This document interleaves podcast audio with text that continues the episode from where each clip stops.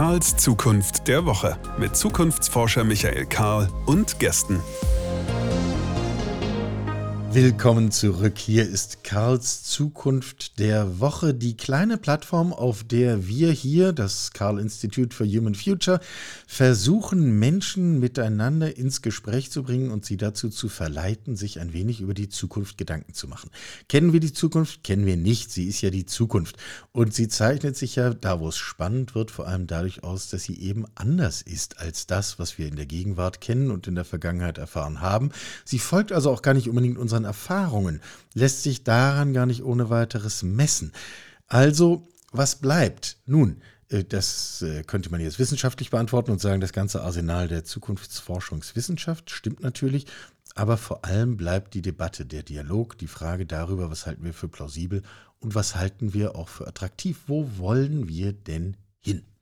Wir haben in den vergangenen Wochen einige sehr interessante Gespräche rund um das Thema Zukunft der Arbeit geführt. Und wer diesem Podcast schon eine Weile folgt, der hat von mir mehr als nur einmal den Satz gehört, dass Arbeit wahrscheinlich eines der zentralen Transformationsthemen der kommenden Jahre vor uns liegt und das wahrscheinlich zum Ende dieses Jahrzehnts das, was wir so Arbeit nennen, nicht mehr furchtbar viel mit dem zu tun hat, was wir in der Vergangenheit Arbeit genannt haben.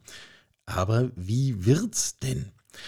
Darüber möchte ich heute mit Eva reden. Eva Stock könnte man oder Frau aus verschiedensten Zusammenhängen kennen.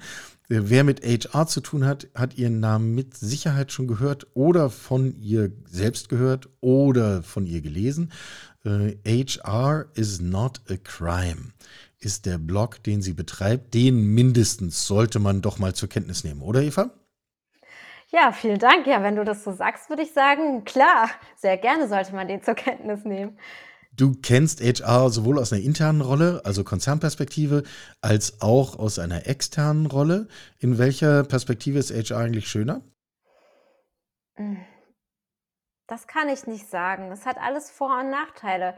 Wenn ich in der internen Perspektive bin, jetzt auch bei, bei Comspace, wo ich jetzt bin, dann ist es einfach ähm, das Doing, also das auch verfolgen zu können, was man macht. Und in der externen Perspektive ist es ja einfach oft, oft so, auch wenn man etwas angeschubst hat, zum Beispiel als Beraterin, ist man halt wieder raus. Also man kann nicht genau nachvollziehen, wie hat das funktioniert. Haben die Leute das wirklich gemacht? Wie kam es an? Wie sind die Reaktionen? Das ist manchmal auch gar nicht so schlecht, sage ich mal, dass man dann einfach wieder gehen kann und sagt, Tschüssikowski, ihr macht das schon. Kommt so ein bisschen ähm, auf den ähm, Projektverlauf an, ne? Ja. Genau, richtig. Ähm, aber äh, das ist natürlich intern auch, äh, um sozusagen die andere Seite der Medaille zu beleuchten, ähm, natürlich auch gar nicht äh, immer nur so toll. Ne? Also man muss ja auch viel aushalten, wenn man interne HR oder Personalerin ist. Also hat beides Vor- und Nachteile, sag ich gerne immer. Ja. Ja. Ähm, wir haben ja etwas vor uns. Ich habe eben schon so ein paar Stichworte genannt. Äh, man könnte ja eigentlich die goldene Zeit für HR erwarten. Wir haben Transformation auf allen Ebenen. Wir haben Druck auf das Personalthema in einem Maß, wie wir das zumindest hier im Land in den letzten Jahrzehnten nicht gesehen haben. Ähm, sowohl was die Entwicklung angeht, als auch was die Beschaffung angeht und das Halten von Personal. Also da gibt es massenhaft zu tun. Würdest du eigentlich aus einer HR-Sicht sagen, das entspricht auch so der Selbstwahrnehmung, dass das Thema immer wichtiger und immer cooler wird? Tja, cooler. Naja, doch, ich glaube schon, es hat sich was getan. Also du hast ja zwar gesagt, man darf nicht so viel zurückgucken, wenn man über die Zukunft spricht, aber ähm, ich sag mal so, wenn ich jetzt auf meine Karriere in den zehn Jahren plus zurückgucke, hat sich schon viel getan in der Rolle. Wie wird sie wahrgenommen? Wie selbstverständlich ist sie auch im, in Unternehmen? Ne? Also ähm, ist das ein nice to have oder ist es ein must have? Und ich würde schon sagen, dass ähm, durch diese ganzen Herausforderungen, die du auch aufgezählt hast, ähm, das einfach eine Rolle ist, die ja nicht mehr ihre Berechtigung ähm, herstellen muss künstlich, sondern der Markt stellt diese Berechtigung der Rolle her. Nämlich, es gibt keine Leute, äh, also muss ich irgendwie gucken, wo kriege ich die her? Ich als Geschäftsführer, Geschäftsführerin krieg's alleine nicht hin, weil wo soll ich mir noch Zeit aus den Rippen schneiden? Also muss jemand her, der das kann. Und die Rolle nennt sich eben nicht selten Recruiterin, ja. Äh, oder ich hole mir halt eine Personalberatung und dann ärgere ich mich, dass ich jedes Mal 30 Prozent Jahresgehalt abdrücken muss. So. Und dann denke ich mir vielleicht irgendwann, Moment, wenn ich das ganze Geld nehme, kann ich mir ja vielleicht auch schon eine Rolle einstellen. Also der Druck, der entsteht ja schon eigentlich immer aus den Unternehmensanforderungen selbst heraus und die äußeren Umstände haben es aber so weit beschleunigt und so weit ja eigentlich zum No-Brainer gemacht, sich intern diese Position zu leisten und eben nicht nur mit externen Dienstleistern zusammenzuarbeiten. Lass uns die Dinge mal äh, Stück für Stück abtragen, damit wir, ja. damit wir aus diesem komplexen Thema etwas machen, äh, wo man vielleicht eine Chance hat, unseren Gedanken noch zu folgen. ähm, äh, die hohes Ziel, ich weiß. Also fangen wir mal bei den Herausforderungen an. Du hast eben den Druck des Marktes genannt. Mhm. Ähm, wir haben es mit Veränderungen auf dem Arbeitsmarkt zu tun und auch mit Veränderungen dessen, was eigentlich Menschen erwarten, die Arbeit suchen oder bereit sind auszuüben. Ähm, wo würdest du da, also jetzt mal jenseits der Schlagworte der üblichen, wo würdest du da die tatsächlich größte Herausforderung sehen? Das ist eine, ich finde es eine große Frage. Wie soll man sie ohne Schlagworte be äh, beantworten? Na gut, dann fangen wir mit Schlagworten ne? an. Sorry, aber demografischer Wandel ist das größte Schlagwort. Also ich bin ja jetzt einfach, der Arbeitskräftemarkt äh, dezimiert sich. Ich bin nicht nur dazu gezwungen, in Anführungsstrichen, das hört sich jetzt so negativ an, aber es ist ja auch etwas Tolles, wenn die Menschen bei einem bleiben und gerne, hoffentlich gerne im Unternehmen bei einem arbeiten. Das ist die eine Dimension. Also das muss ich schaffen, die Leute möglichst lange bei mir zu halten, weil ich finde ja so schnell gar niemanden auf einem leer gefischten Markt. Das heißt, ähm, trotzdem muss ich es irgendwie noch schaffen, auf den eigentlich schon leeren Markt, äh, um die Talente gut buhlen äh, zu können und da auch irgendwie die Nase vorn zu haben.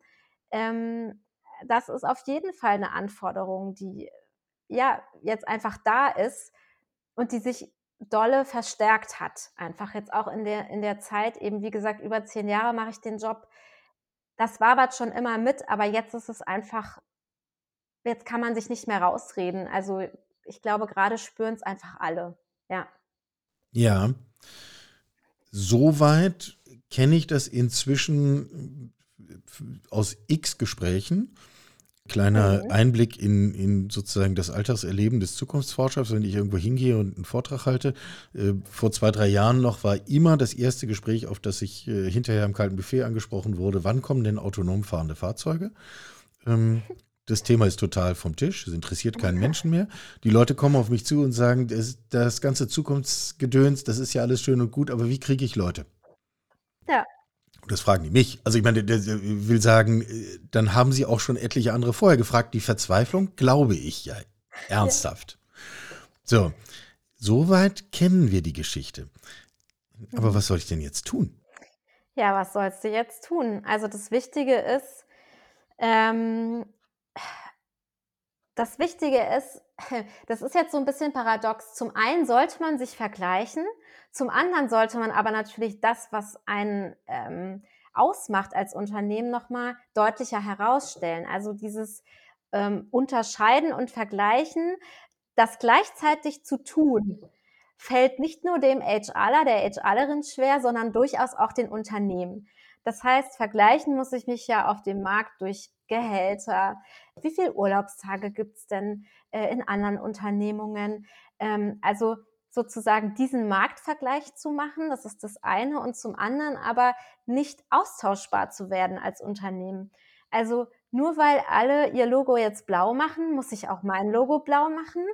Ähm, ja, nur weil alle ähm, 30 Urlaubstage haben, muss ich dann auch 30 haben. Ich sage das jetzt mal so, weil bei uns werden die Urlaubstage jetzt angepasst auf, auf 30, weil da würde ich sagen, ja, muss man. Wenn einem der fünfte Kandidat sagt, hey, ich habe ein besseres Angebot und da ist zum Beispiel unter anderem das die Urlaubsregelung ähm, viel besser als bei euch, dann muss ich darauf reagieren. Und das ist auf jeden Fall etwas, ähm, wo, wo es wichtig ist, ähm, eine Ausrichtung zu finden, die beide, beide Enden irgendwie bespielt. Also es ist nicht trivial. Ähm, es hört sich jetzt so locker flockig an, wenn ich das erzähle, aber das geht ja sehr tief in die Materie des Unternehmens rein. Und es, es bedarf auch so einer gewissen Haltung, auch der Geschäftsleitung und der Geschäftsführung, weil nicht alles, was dabei zutage tritt, passt einem. Weil jeder geht ja davon aus, er hat das tollste Management, ja, also es ist ja auch so bei Homespace. Wir sind natürlich die coolsten, auch in der Geschäftsleitung. Wir machen das tollste Management, wir sind am nahbarsten, wir sind sowieso die super Typen und Typinnen, ja, keine Frage. Und Marktkenntnis, innovativ, äh, genau. überzeugend im persönlichen Auftreten, geradezu begeisternd. Mit uns kann man Pferde stehlen, genau so. Also, Für uns würden andere Pferde stehlen. ja, aber da bist du ja bei dem Punkt so müsste, also übertrieben ist es das jetzt, ne? aber theoretisch und praktisch ist es ja so. Ich als, als Managementposition kann mich noch so krummlegen und irgendwie was machen, aber wenn es ja nicht ankommt und wenn mir Leute sagen, ist mir ehrlich gesagt egal, was du jetzt davon denkst, ich habe mir hier jetzt meine Welt geschaffen und die bleibt auch so und es bleibt hier alles so, wie es ist, es ändert sich hier nichts. Ähm, diesen Widerstand gibt es ja durchaus auch bei Veränderungsthemen von der Belegschaft. Also die aktuelle Zeit stellt uns, glaube ich, noch mehr auch so von so einer persönlichen Ebene vor Herausforderungen, weil man muss mit Rückschlägen klarkommen, ähm, man muss sozusagen die, die Stimme auch zulassen der Belegschaft, was, was vielen Unternehmen einfach immer noch schwerfällt. Ähm, ja, man, man darf aber auch nicht den Kopf in den Sand stecken oder sich anstecken lassen von allzu Zukunftsprognosen, von allzu negativen Zukunftsprognosen, sondern man muss ja auch irgendwie gucken, dass man für sich einen händelbaren Rahmen schafft als Unternehmen. Und da ist meiner Meinung nach auch gerade Personal, also die Personalstelle, ähm, eben People Culture, HR, wie auch immer man sie nennt, ist da aber Dreh- und Angelpunkt des Ganzen aus meiner Sicht, weil es eben die Verbindung schafft aus den Bedürfnissen der ähm, Mitarbeitenden, ähm, eben der Basis des Unternehmens und den Bedürfnissen des Oberbaus, des Managements. Ja. Ich finde den Begriff Personalstelle übrigens ganz hervorragend. Ähm, wir, wir, sollten von Personalstelle reden und nicht von, mhm. von HR. Ähm, bringen wir das nochmal auf den Punkt. Also ja. machen wir es nochmal im Konkreten sozusagen. Also ja. Rollenspiel. Ich bin ja. äh, irgendwie Mitglied eines Managements, mittelständisches Unternehmen, paar hundert Leute, irgendwo mittelgroße Stadt, der, der Platzhirsch vor Ort und äh, zehn Kilometer weiter nicht mehr bekannt. Äh, von diesen Unternehmen gibt es Tausende. Ich habe das Gefühl, ja, wahrscheinlich muss sich hier irgendwas ändern, aber ich kann es nicht genau benennen. Ähm, aber die Leute schreien danach, dass sie freitags schon um 13 Uhr Schluss machen wollen und ich weiß nicht genau, woher dieser Anfall von kollektiver Faulheit kommt. So, du sitzt mir gegenüber und leitest meine Personalstelle. Was sagst du mir? Oh, jetzt hast du aber mehrere Aspekte reingebracht. Also, aber ich fange mal an mit diesem, ähm, die Leute wollen nur noch bis 13 Uhr arbeiten. Was heißt denn für die Belegschaft in deinem Unternehmen ähm, eine Flexibilität? Ist das tatsächlich schreien nur die lautesten nach einer zeitlichen Flexibilität? Also kriegst du nur das mit, weil eben, sage ich mal, Herr Meier, Frau Müller und so, ne, die eh immer äh, Meinungsführerinnen sind im Unternehmen, dir das mitteilen? Oder ist das tatsächlich kollektiv so, dass da Unmut herrscht, wie mit Zeit umgegangen wird, mit der eigenen Zeit?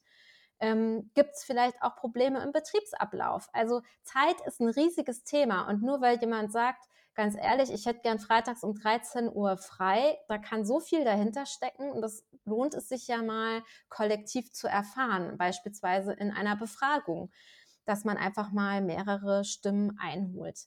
Ähm, und dann würde ich natürlich mit den ähm, Argumenten kommen, die man in zig Studien findet. Also was ist denn jetzt ArbeitnehmerInnen in Deutschland besonders wichtig, auch unabhängig von Generationen, weil ganz ehrlich, ich komme ja aus dem Konzern, ich bin Konzernkind und als eine Flexibilisierung der Arbeitszeit vonstatten ging, hat auch meine ältere Kollegin, die gerade Oma geworden ist, sehr davon profitiert.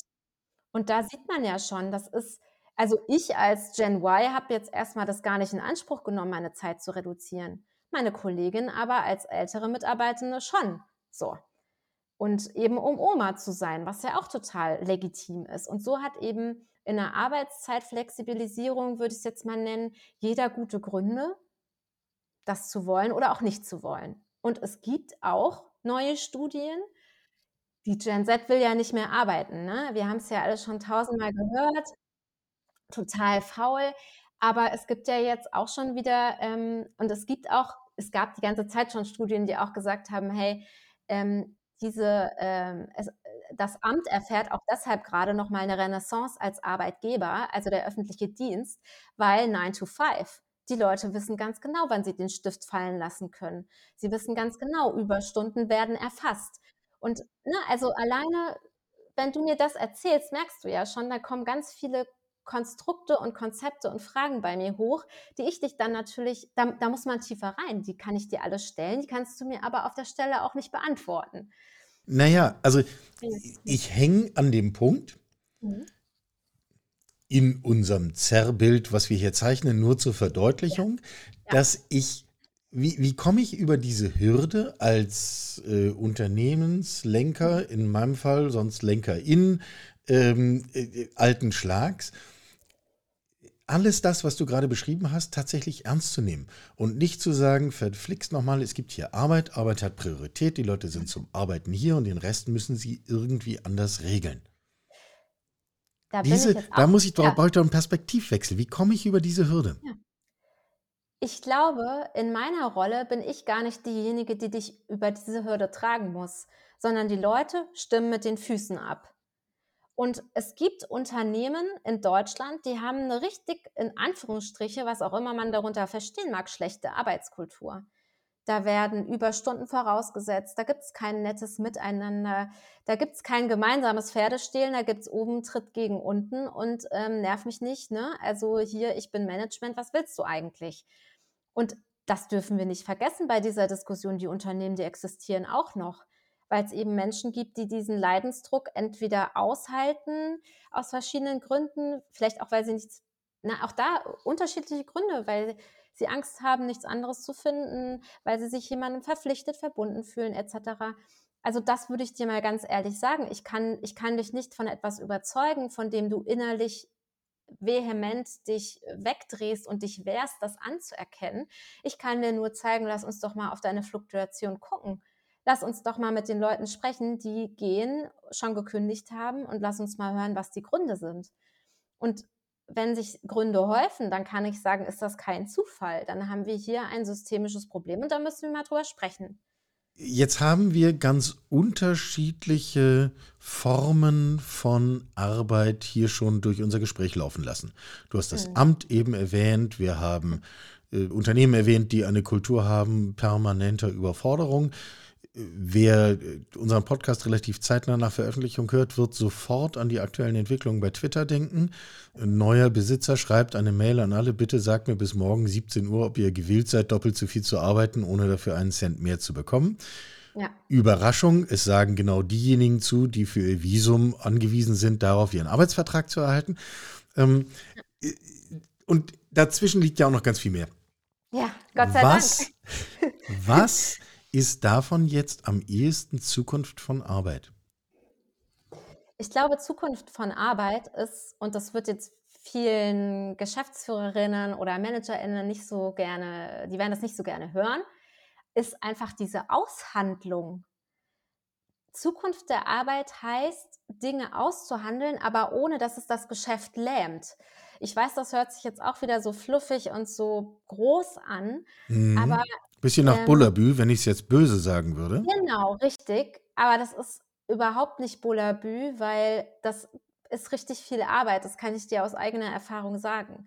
Dieses Aushandeln, gerade in der Stelle People Culture oder wir haben jetzt gesagt Personalstelle, wenn wir nicht HR in diesem Sinne benutzen möchten, ähm, ist ja egal, wie man es nennt, aber diese Stelle muss natürlich viel der Prellbock sein von der Real, also das ist schnell, diese Stelle ist schnell der Prellbock aus den Anforderungen des Managements und der Realität, ähm, auf die diese Anforderungen dann in der Belegschaft treffen. Und die kriegen auch viel der Rückschläge sozusagen dann ab äh, und müssen das erstmal abfedern. Ähm, also Jetzt habe ich natürlich die Ausgangsfrage vergessen, weil ich schon so. Wir sprachen darüber, welches der unterschiedlichen Bilder äh, über Arbeit, die wir jetzt schon diskutiert haben, am ehesten zukunftsfähig sind. Und äh, dein Eingangspunkt war zu sagen, naja, das Aushandeln wird wohl schon dazugehören. Klingt schon mal unangenehm, kann ich bestätigen, aber, aber bitte, wenn es denn so ist. Ja, also ich glaube, ja, also das ist wirklich etwas, ähm, was ich nicht nur glaube, sondern wo, wo wir aktuell auch schon stehen an, an vielen Punkten. Auch wenn ich mit KollegInnen spreche aus anderen Unternehmungen, äh, die stehen vor denselben Problemen oder ich, ich will es gar nicht als Problem bezeichnen, sondern einfach vor derselben Aufgabe, das zu tun. Und ähm, ich finde es auch, es ist, klingt auch nach Bullabü und einer höheren Aufgabe, ist es aber nicht, wenn man sagt, man möchte Arbeit für alle irgendwie so zugänglich machen wie möglich. Und da bin ich bei dieser Twitter-Geschichte. Also Zugang zu haben heißt ja auch, ähm, ich kann beispielsweise ne, als ähm, behinderte Person auch Zugang zu den Arbeitsstellen erhalten eines Unternehmens. Wir achten darauf, dass eben äh, eine Durchmischung gibt, was ja jetzt bei Twitter einfach überhaupt nicht mehr der Fall ist. Da gab es jetzt auch letztens so ein Bild ähm, von so einem Staff-Meeting, also von so einem MitarbeiterInnen-Meeting vor Musk und nach dieser E-Mail von Musk, ja. Und da, da, sagst du, das ist genau dieses Bild. Es sind dann nur noch diese IngenieurInnen offensichtlich da und vor allem Männer auch. Es sind keine IngenieurInnen mehr da, Entschuldigung, es sind es Ingenieure sind, da. Männer, ne? ja. ja, die mit diesem Arbeitsvisum zusammenhängen. Und das ist natürlich so eine, ich finde, das ist eine Dystopie. Also, weil Musk ist doch ein schönes Beispiel. Er macht einfach alles falsch, was man in jedem Lehrbuch lesen kann. Aber er hat schon so viel Macht an anderen Stellen bekommen, dass es ihm auch irgendwie egal ist. Und man guckt das ja mit so einer, also ich gucke mir das ja auch mit so einer voyeuristischen Brille auch an und denke mir so, das gibt's doch überhaupt nicht. Das kann doch nicht wahr sein. Das kann der doch nicht meinen, öffentlich sagen, öffentlich schreiben. Wo ist denn da mal die Instanz, die dazwischen grätscht? Also ich will nur sagen, so eine, also ich, ich bin ja nicht total aus der Welt gefallen. Ne? Also so Bullabü ist jetzt auch nicht meine Sache, aber ich weiß natürlich, dass ich mit so einer Verhaltensweise überhaupt nichts erreichen kann, es sei denn, ich hole mir eben nur von mir abhängige Leute, die ansonsten dumm dastehen und von meinem Wohl und Wehe abhängig sind. Und ich glaube, sage ich mal, Musk kann das ja auch gerade nur durchhalten, weil er so verrückt ist und weil er eben egozentrisch ist ohne Ende. Aber wer ist, also wer ist schon Elon Musk? Also wen, wen gibt es denn noch, der wie Musk ist, ne? Und der, der das durchhält auf Dauer. Also du willst doch nicht auf Dauer gehasst werden von allen. So, das, das ist doch auch kein Anspruch an ein schönes Zusammenarbeiten und an ein Management. Ja, also ich wäre da nicht dabei. Wenn die Frage an mich ging, ich möchte nicht ja. permanent gehasst werden. So? Ähm, ja. Und dann sind, sind wir zumindest schon mal zwei in diesem Gespräch. genau, das, ja. Ähm, das kann ich auf jeden Fall auch für meine Kollegen sagen aus der Geschäftszeitung. Sind wir schon mal noch mal drei mehr. Also jeder möchte Eine wachsende Bewegung. ja, genau. Eine wachsende Bewegung, ja. Ähm, ich glaube eben, ähm, es wird so sein, dass es ein bisschen was für alle dabei ist in Zukunft in, in, in einer modernen Arbeitskultur. Und ich meine das nicht nach dem Bullabü und oh Gott, wir machen es hier jedem ganz toll, wie er oder sie das am allerbesten braucht Prinzip. Es geht auch um ein Solidaritätsprinzip, weil wenn sich immer jemand aus einem Team sozusagen rausnimmt aus einer Verantwortung und es anderen zuschiebt oder ähm, als einzige zum Beispiel den Anspruch hat, ich will um 13 Uhr gehen und ich mache das einfach und es ist mir egal, wer dann meine Arbeit übernimmt, was liegen bleibt. Und wenn es keine Mechanismen gibt, die die Organisation der Arbeit dementsprechend neu sortieren und aushandeln, ja, dann gibt es schneller auch Konflikte, als man denken kann. Also so. Das berührt einen interessanten Punkt. Wenn ich mhm. dem folge, was du sagst, mhm. ähm, und das tue ich in ganz, ganz weiten Teilen, dann würde ich sofort sagen, eine der vornehmsten Aufgaben für HR, Personalstelle, Hauptabteilung Personal, wie, wie auch immer sie dann heißt, wäre, einen Lernprozess zu organisieren, dass Menschen lernen, genau das zu tun. Das, äh, und zwar auf einem individuellen Niveau, auf einer Gruppenebene, Organisationsebene, dass wir überhaupt lernen, was das heißt, auszuhandeln, lernen, rauszufinden, was tut uns eigentlich gut, was tut auch der Firma gut, was tut unserem gemeinsamen Projekt gut. Ähm, und wie kriegen wir da ganz andere Balancen, die weit tiefer gehen als nur die Frage, ist jetzt freitags schon um 14 Uhr für alle Schluss?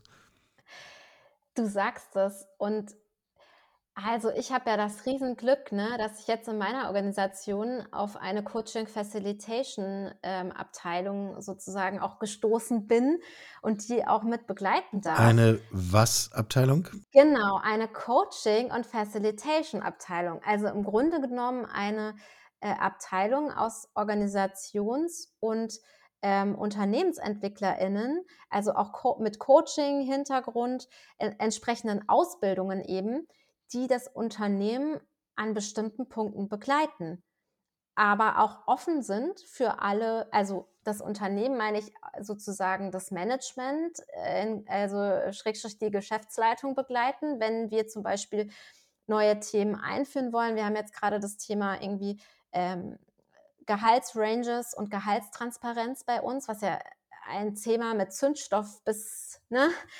Da, du siehst, du sagst schon, du zuckst die Schultern, das sieht man jetzt, wenn ich in die Kamera gucke, sehe ich es gerade, weil du weißt eben, ne, was da alles dranhängt, äh, begleitet. Also zum einen begleiten die solche Themen, zum anderen begleiten sie aber auch die Teams. Wenn sie, wenn die Teams Themen haben, von denen sie denken, oh, das übersteigt jetzt irgendwie meine mein Gefühl, dass ich das handeln kann, auch als Teamleiterin, muss ich mich da nicht verstecken oder muss nicht den großen Macker machen, so wie das Elon Musk gerade versucht. Ich habe keine Ahnung von etwas, aber versuch's zu regeln und mach's dann so, wie ich denke, sondern holt sich dort in diesem Team Verstärkung in Form eben meiner KollegInnen, die das dann gemeinsam begleiten. Und jetzt erreichen wir einen nächsten spannenden Punkt damit, wenn wir über Zukunft von Arbeit reden, weil noch nicht lang zurück, da hätte überall als State of the Art Aussage gestanden, ja genau dafür haben wir doch Führungskräfte. Ja. Das müssen die Führungskräfte können. Deswegen schicken wir die auf diese teuren Trainings. Oh, und dafür ist zum Beispiel, dafür liebe ich auch dieses Coaching Facilitation Team und auch mein, bei uns heißt es People and Culture Team, weil die nämlich gemeinsame Sache machen. Das ist ja das Tolle, wenn man zwei solcher Teams hat. Die einen haben das Know-how, irgendwie auch inhaltlich nochmal äh, was dazu zu steuern, ähm, an Führungskompetenzen etc. Ähm, und auch da übrigens, ne, also kann man jetzt auch Bullabü nennen, aber wenn du ja die ähm, Führungskräfte sonst in so ein externes Training schickst, die auch ja teuer sind, dann gibt es ein tolles Seminarhotel, dann sind die Trainings aber meistens auch von der Stange und du hast ja auch gar keine Kontrolle drüber, was da erzählt wird, ob das irgendwie mit dem Stil, wie es in deinem Unternehmen läuft, zu tun hat. Und ich hatte es nicht selten erlebt in der Vergangenheit, dass Leute von solchen Trainings wiederkamen und waren auch irgendwie verwirrt, weil sie sagten, ich habe da so ganz andere Sachen mitbekommen, als es bei uns gelebt wird. Und ich fühle mich damit zum Beispiel gar nicht wohl, äh, sowas gelernt zu haben. Und dieses Problem haben wir nicht, weil wir haben einfach unsere Teamleitenden, die Rolle ist auch ganz neu etabliert, gefragt, was sie lernen wollen. Wir haben ihnen quasi einen, eine Auswahl gegeben, haben sie mitgenommen. Und das ist es eben. Wir haben es ihnen nicht vorgesetzt.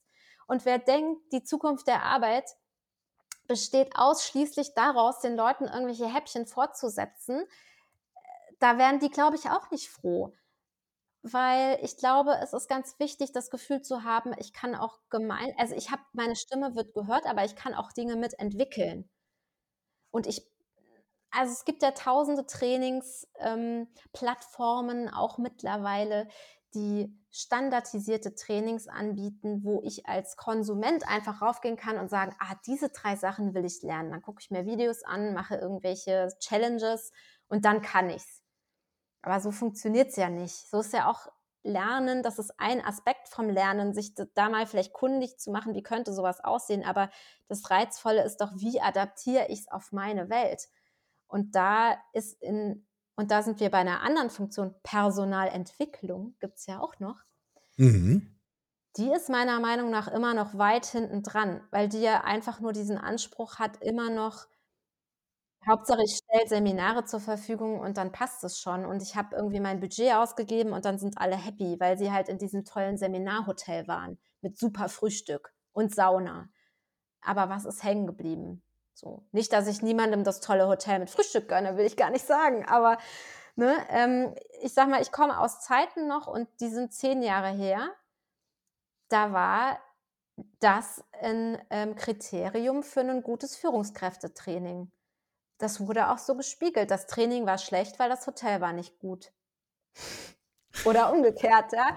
Egal Ja. wie das Training war, das war super, das Hotel war richtig cool. Haben Sie Mhm. richtig gut ausgesucht, Frau Stock. Wo ich so denke, ja, ich habe es ehrlich gesagt nicht ausgesucht, aber also in welches Hotel das geht, habe ich jetzt keinen Einfluss drauf, aber freut mich so. Richtig gern noch mal aus. Also, weißt du, deshalb, ich glaube schon, äh, durch den Blick zurück kann man auch manchmal merken, wie weit wir gekommen sind und dass die Spitze dessen noch gar nicht erreicht ist.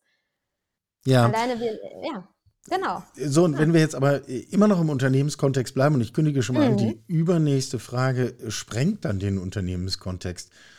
Ähm, ist dann die Rolle von People and Culture, um mal deinen Begriff zu nehmen, ist das ein permanenter Störenfried? Sind das diejenigen, die immer wieder die Hand heben und sagen, na ja, da müssen wir noch mal drüber reden? Was man auch nur eine Zeit lang macht, bevor einen alle hassen.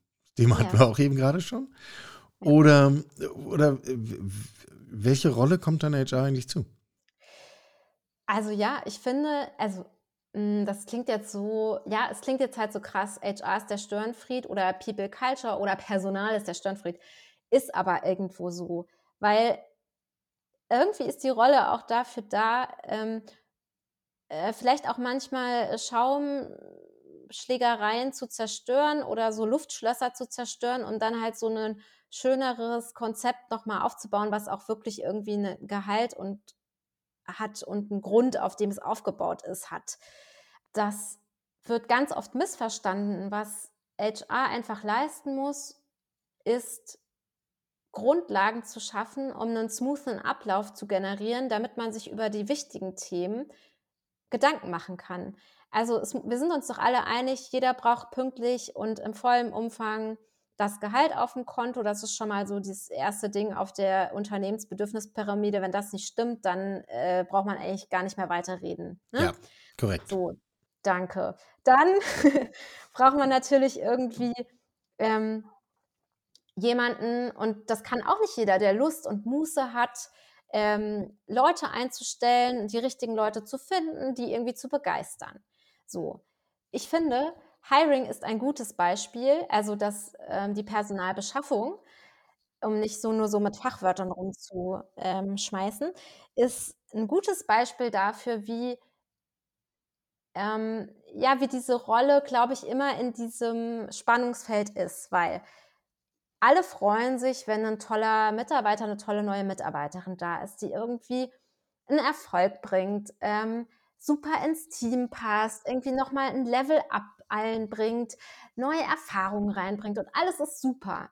Und dann sagt die Person: „Ja, ich habe ja jetzt alles super gemacht. Meine ganzen Reviews, die waren toll. Ich hatte 'n tolles Onboarding. Wir hatten viele Gespräche. Da haben mir alle Honig den Mund geschmiert, wie toll ich bin. Und jetzt hätte ich dann auch mal gerne irgendwie 10.000 Euro mehr.“ So. Jetzt steht man erst mal da. Da steht man erst mal da als Teamleiterin oder auch als Personalerin, weil ist ja nicht gesagt, wo die Person landet. Oftmals landet sie auch bei Personal und fragt schon mal so an: „Wie sieht's denn eigentlich aus? Wann kann ich meine Gehaltserhöhung kriegen?“ Und dann trifft das natürlich, ähm, im Bestfall auf ein System, was demjenigen oder derjenigen deutlich macht: „Pass mal auf, das sind unsere Anforderungen, das sind die Rollenprofile. Wenn du ne, deine Forderung ist sozusagen schon im nächsten Profil und dazu müsstest du das und das machen, aber ich stelle dir noch mal 'n Gespräch ein mit deinem Teamleiter, deiner Teamleiterin.“ Also, du merkst, ich bin da in mehreren Rollen direkt als HRlerin. Zum einen habe ich vielleicht jemand Tollen reingeholt, bringe irgendwie das Unternehmen weiter, ähm, habe es auch geschafft, dass derjenige in der Kultur ankommt, konnte offenbar auch vorher gut die Kultur verbalisieren, um es den neuen Mitarbeitenden irgendwie auch schmackhaft zu machen und auch ihm ein echtes Bild zu zeichnen vom Unternehmen. Dann bin ich in der Rolle, ähm, dass ich schon vorher diese Struktur geschaffen habe, zum Beispiel mit durch transparente Gehaltswege, aber auch durch Entwicklungsmöglichkeiten, die ich irgendwo niedergeschrieben habe. Und dann bin ich auch noch die Person, die den Teamleiter oder der Teamleiterin sagt, übrigens, wir haben da so ein Thema, XY kam auf mich zu, will jetzt 10.000 Euro mehr. Ich habe schon mal da und darauf verwiesen, aber ich würde jetzt sagen, wir machen mal ein Gespräch. Mach dir doch vorher schon mal Gedanken, was du sagen möchtest, wo es so hingehen kann, wie so ein Entwicklungsplan aussieht. Und ich helfe dir dabei. Und wenn ich das erzähle, dann ist das, hört sich das sau viel an, aber so ist es auch in, in der Realität. In der Realität, wenn man seinen Job gut macht, hat man alle diese Aspekte als Personalerin in seiner Funktion, egal ob da Schwerpunkt Recruiting draufsteht, egal ob da Schwerpunkt ähm, operatives Management draufsteht. Also das ist dann oft so Verträge schreiben oder eben schauen, dass die Gehaltsabrechnung läuft. Egal, ob der Employer Branding Ja, aber bitte, äh, Gehaltsabrechnung und Verträge schreiben, das haben wir doch in Gedanken bitte längst automatisiert. Damit ja. wollen wir doch jetzt hier niemanden mehr beschweren. Ähm, ich schiebe die geplante nächste Frage noch um einen auf, äh, schiebe noch eine ein. Wenn du das so schilderst, dann gehört es ja zum Profil, dass wir mit unfassbar vielen und relativ komplexen Daten umgehen müssen. Ja. Also insbesondere, wenn es mal nicht, sagen wir mal, um eine Zehn-Mann-Bude geht oder Zehn-Frau-Bude, sondern vielleicht mal um 1000 oder 2000 oder 10.000 MitarbeiterInnen. Müsste das nicht eigentlich der zentrale Treiber für eine umfassende Digitalisierung von HR sein? Ja, würde ich dir gerne unterschreiben. Also ich finde, das ist keine Frage. Das müsste als Aussage mit Ausrufezeichen da stehen. Das ist der Dreh- und Angelpunkt. Nur es tun sich alle Lösungen, die ich bisher gesehen habe, sehr schwer damit, weil doch die Datenlage gerade in dem People-Bereich so viele Datenpunkte braucht aus so vielen verschiedenen Systemen. Ich rede ja jetzt auch eher ne, von Unternehmen, die 10.000 plus und international stark sind da kommen die meisten Systeme, die diese Datenpunkte verknüpfen sollen, immer noch, und ich berichte auch in meinem Blog schon sehr lange von diesen Startups, die kommen da immer noch an ihre Grenzen, weil nämlich die Unternehmen, die diese Tools, die diese Ursprungstools herstellen, in denen die Datenpunkte gesammelt werden, alles schön den Korb zumachen und sagen, das sind alles meine Daten. Die gehen dich gar nichts an. Und wenn du da eine API anbauen willst, dann musst du mal ganz lieb bei uns fragen. Vielleicht schicken wir dir einen Entwickler, wenn wir es selbst als Use Case irgendwie cool finden. Und dann klauen wir dir deine Entwicklung und äh, verkaufen sie. So. Ne? Also ich bin jetzt mal richtig gemein. Aber das ist die Realität, in der wir gerade sind. Und wenn morgen einer kommt und sagt, wir haben das alles überwunden, äh, da mache ich mir eine Flasche Champagner auf oder Cremant oder ja, keine Ahnung, Limo. Aber was ich sagen will ist. Was man zuerst im Kühlschrank findet, ja. Genau. Eher äh, Wasser aus dem Hahn bei mir, ja. Aber ich sag mal so, man versteht schon, ähm, dass da natürlich ein Riesenhebel ist, es ist da ein Riesenhebel und es wäre ein Riesenhebel. Aber ich sag dir, wie meine Realität schon sehr lange aussieht, dass man sich das zusammenklauben muss. Im Zweifel baut man selbst eine Excel und ähm, da hat niemand was gewonnen. Ne? Am besten noch eine, die nicht automatisiert und damit fehleranfällig ist. Und HR, People, Culture, wie auch immer wir es jetzt genannt haben, hat da oft nicht die Kompetenz, aber ist auch nicht damit ausgestattet mit den Geldmitteln, um zum Beispiel hier was zu beauftragen oder um sich eigene Schnittstellen bauen zu lassen. Das ist auch, äh, sag ich mal, äh, bei mir gerade ein Thema. Aber ich habe, also wir haben die Ressourcen, wir haben auch die Mitarbeitenden, die sich da ähm, auskennen. Also, aber natürlich muss ich dafür irgendwie einmal anklopfen und mal fragen, darf ich, ne? darf ich die abziehen? Jetzt klopfe ich an aus der Managementfunktion. Oft ist ja eben People Culture nicht in dieser Geschäftsleitungsposition, sondern unten drunter. Das heißt, sie müssen noch mal härter auch ums Geld verhandeln, noch mal mehr nachhaken, fragen, sprechen auch vielleicht nicht so immer die Sprache des, des der Geschäftsleitung, der Geschäftsführung. Hm und das sehe ich schon als kritisch an. Also man kann den Job auch echt 0815 machen und kommt trotzdem mit dem Jobtitel durchs Leben. Das sage ich auch ganz ehrlich. Ob das in zehn Jahren noch so ist, da würde ich mir dann allerdings erlauben, ein Fragezeichen zu machen. Aber heute ist das sicher so. Sprengen wir äh, die Grenzen der Unternehmen, denn bislang reden wir über einen reinen Unternehmenskontext. Wenn man aber mal drüber nachdenkt, ist Arbeit ja eigentlich sehr viel mehr als nur das, was wir dann am Schluss Erwerbsarbeit nennen. Unsere Vorstellung von Arbeit, auch wenn die wenigsten von uns zum Produzieren in eine Fabrik gehen, ist ja aber letztlich davon geprägt. Arbeit ist das, wo ich mich erst einstemple und hinterher wieder aus und die Zeit dazwischen bezahlt kriege. Aber selbst vor der Industrialisierung haben ja Menschen gearbeitet. Von irgendwas haben wir ja gelebt.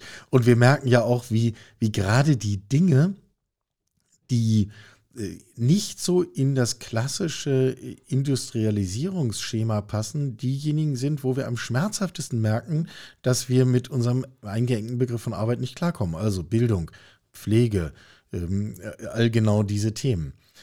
Ähm, müssen wir nicht eigentlich diese Vorstellung, dass Arbeit nur das ist, wofür manche Leute bezahlt werden, schnellstmöglich hinter uns lassen?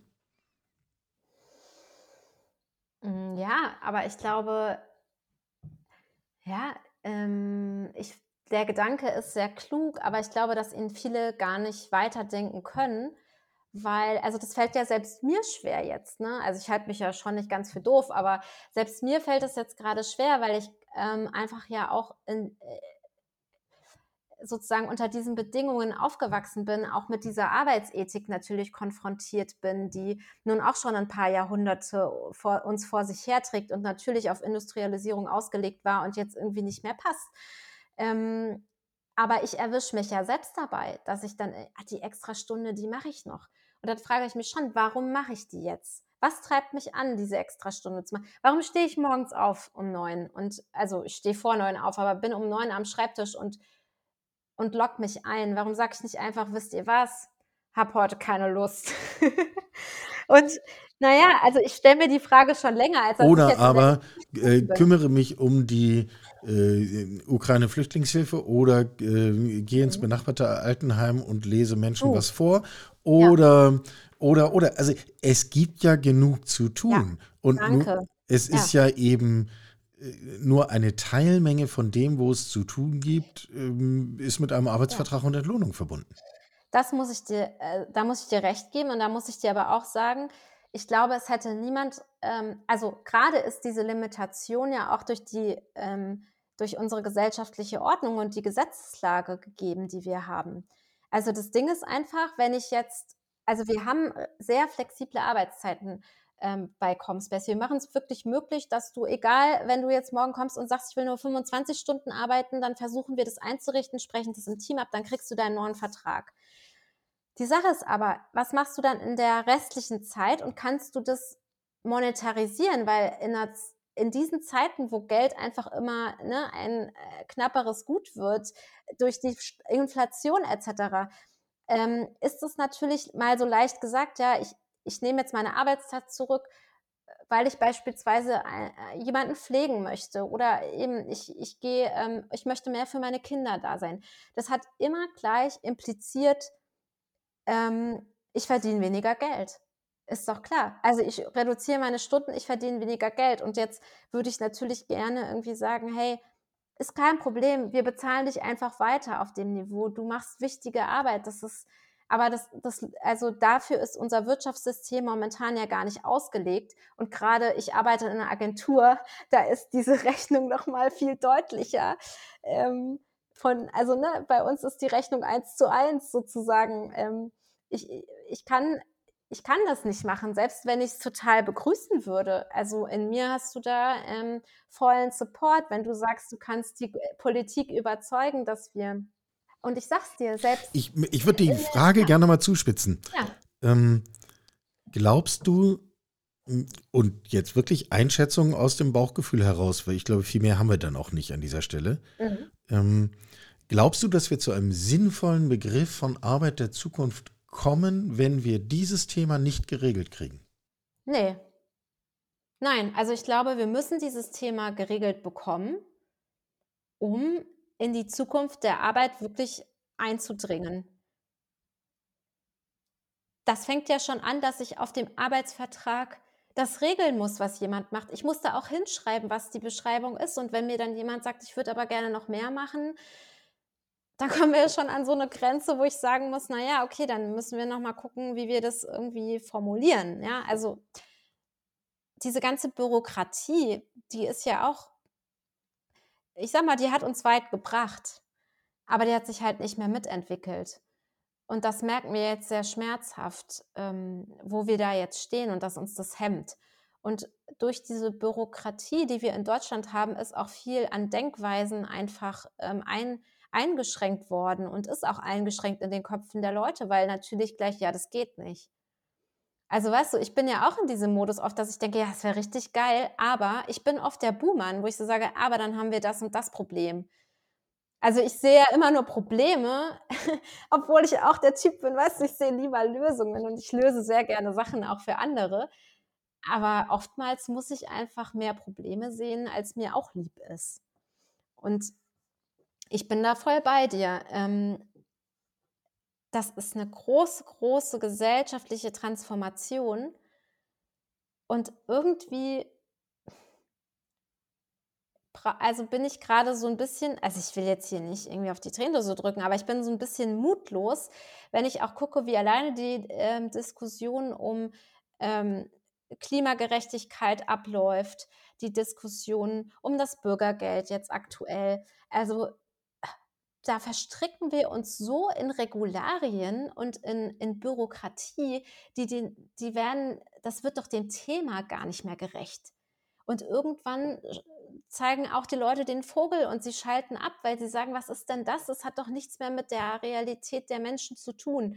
Ich will das jetzt nicht so schwarz zeichnen, so ich bin Fan der Demokratie. Ich glaube auch, wir haben toi, toi, toi, vielleicht noch ein bisschen der Zeit in Europa, dass wir das schaffen gemeinsam. Aber ich glaube eben auch, es ist kein Thema, was Deutschland ganz alleine wuppen kann. Aber ich glaube, es ist einfacher zu lösen, auch auf einer nationalen Ebene mit bestimmten Konzepten mal anzufangen, als immer auf den großen europäischen Wurf zu warten, der dann eh nicht kommt, weil es souverän umgesetzt wird in jedem Land. Und Deutschland ist da halt immer so, wir können das nicht. Oder jetzt ist halt die Partei noch am Drücker, jetzt gehen wir halt wieder Kompromisse ein.